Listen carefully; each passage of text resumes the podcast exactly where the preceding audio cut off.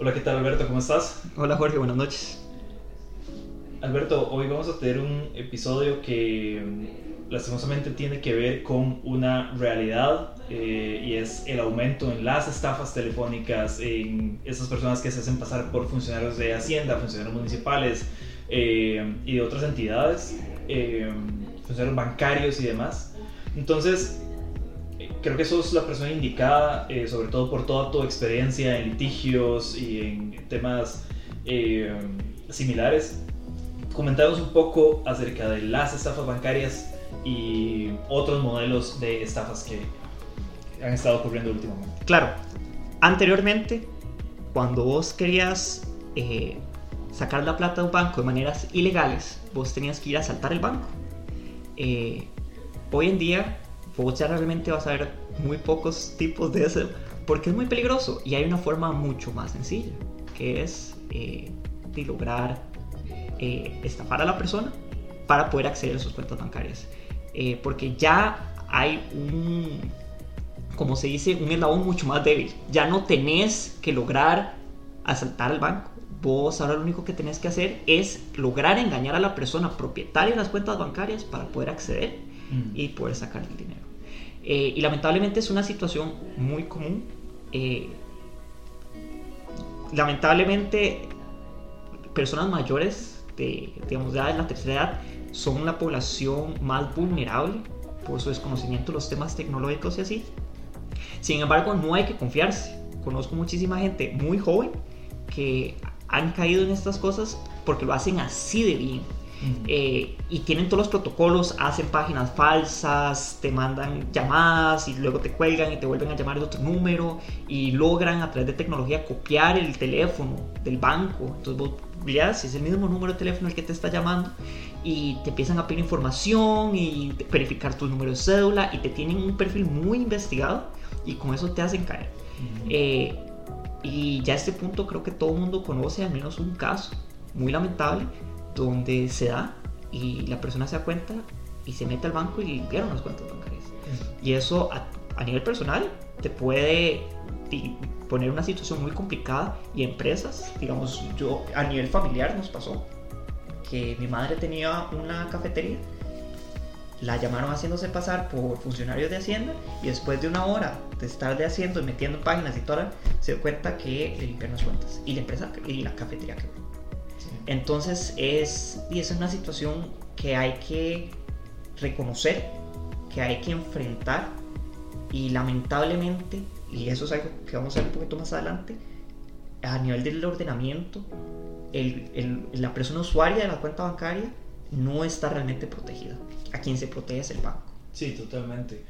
Eh, creo que ya lo hemos hablado en otras ocasiones alrededor de temas de seguridad de la información y ciberseguridad. Muchas veces el eslabón más débil es el, el usuario. Eh, pero tal vez esto nos permite pasar a una pregunta subsecuente, que sería, bueno, ¿qué protección me da la ley? ¿Qué protección me da el ordenamiento jurídico?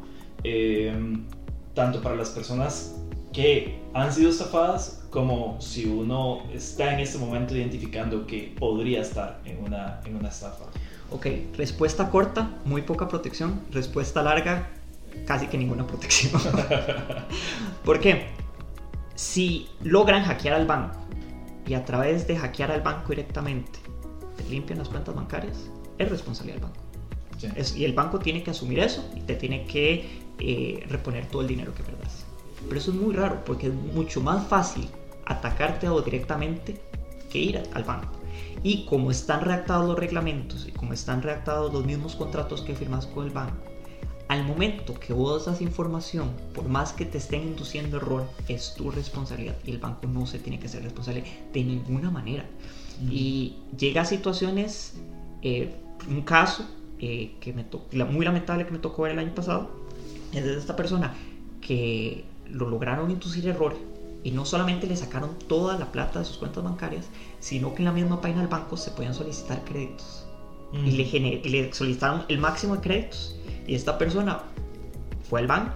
Y es como, ok, yo entiendo que perdí el dinero, pero estos créditos cancelos. Y el banco no, usted tiene que pagar los créditos. Claro. Entonces, no solamente le, sacaron la plata de las cuentas bancarias, Sino la sí- plata que no tenía. Ajá, le sacaron plata que no tenía y le tuvo que pagar al banco esos créditos y el banco, a final de cuentas, generó una ganancia por esos créditos que le, que le sacaron estas terceras personas en sus cuentas bancarias. Entonces es muy complicado porque nuestra regulación no ha alcanzado eh, esta nueva situación y también es una posición muy complicada porque cómo generas los parámetros de seguridad.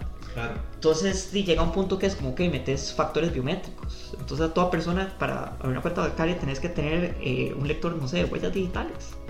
Eh, entonces es una situación muy complicada de regular en sí porque también los bancos van a decir, es que como yo sé que, que no son estafas falsas, claro. para sacarse la plata y luego decir, no, fue una estafa, entonces yo no asumir ese riesgo. Entonces, eh, la respuesta no es clara cómo manejarlo. Lo que sí está claro es que en este momento no está funcionando, porque las personas están sufriendo estas estafas todos los días y nadie eh, le responde de una manera satisfactoria. Bueno, sí hay un tema todavía que es un poco perverso, que es que ahora incluso los bancos te venden un seguro para, en caso de estafa. Entonces ahora el banco tiene un interés de lucro de que esta situación siga sucediendo porque a final de cuentas, si no existe ese riesgo, no, ese seguro no se va a vender.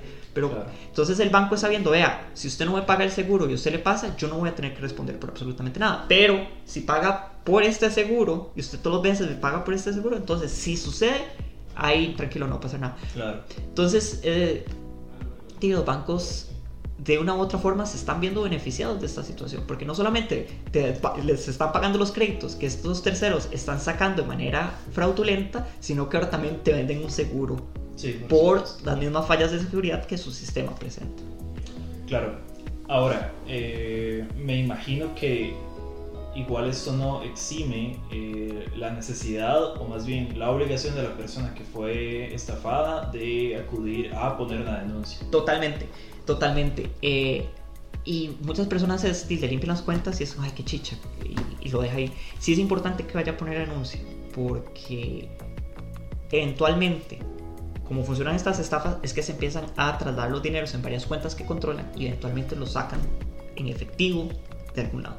Entonces, poner esta denuncia sí es importante, porque eventualmente puede ayudar a que se logre triangular a las personas que están detrás de esto. En este momento, estamos llevando de hecho un proceso penal que es una investigación enorme, que son como 17 cuentas involucradas, eh, donde a través de que todas estas personas sí pusieron las denuncias, se logró triangular con eh, los potenciales eh, autores de estas estafas.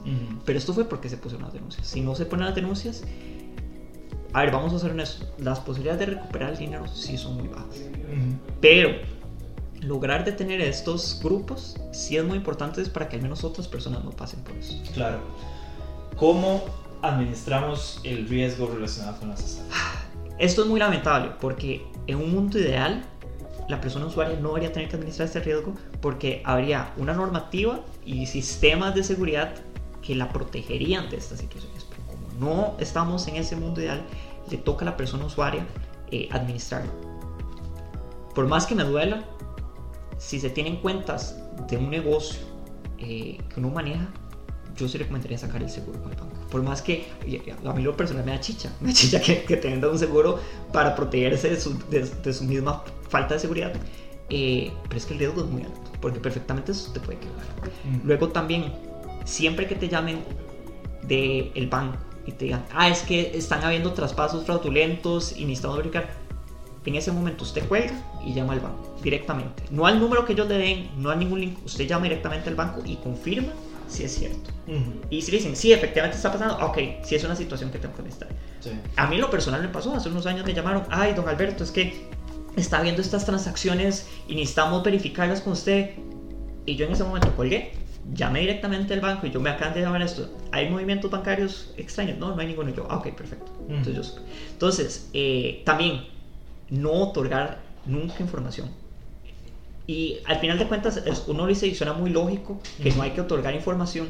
Sin embargo, eh, lo, que hacen es que te empiezan a confirmar que es como confirmenos su número de cédula, confirmenos esto. Y uno empieza a ir dando confianza y eventualmente es como metas este link.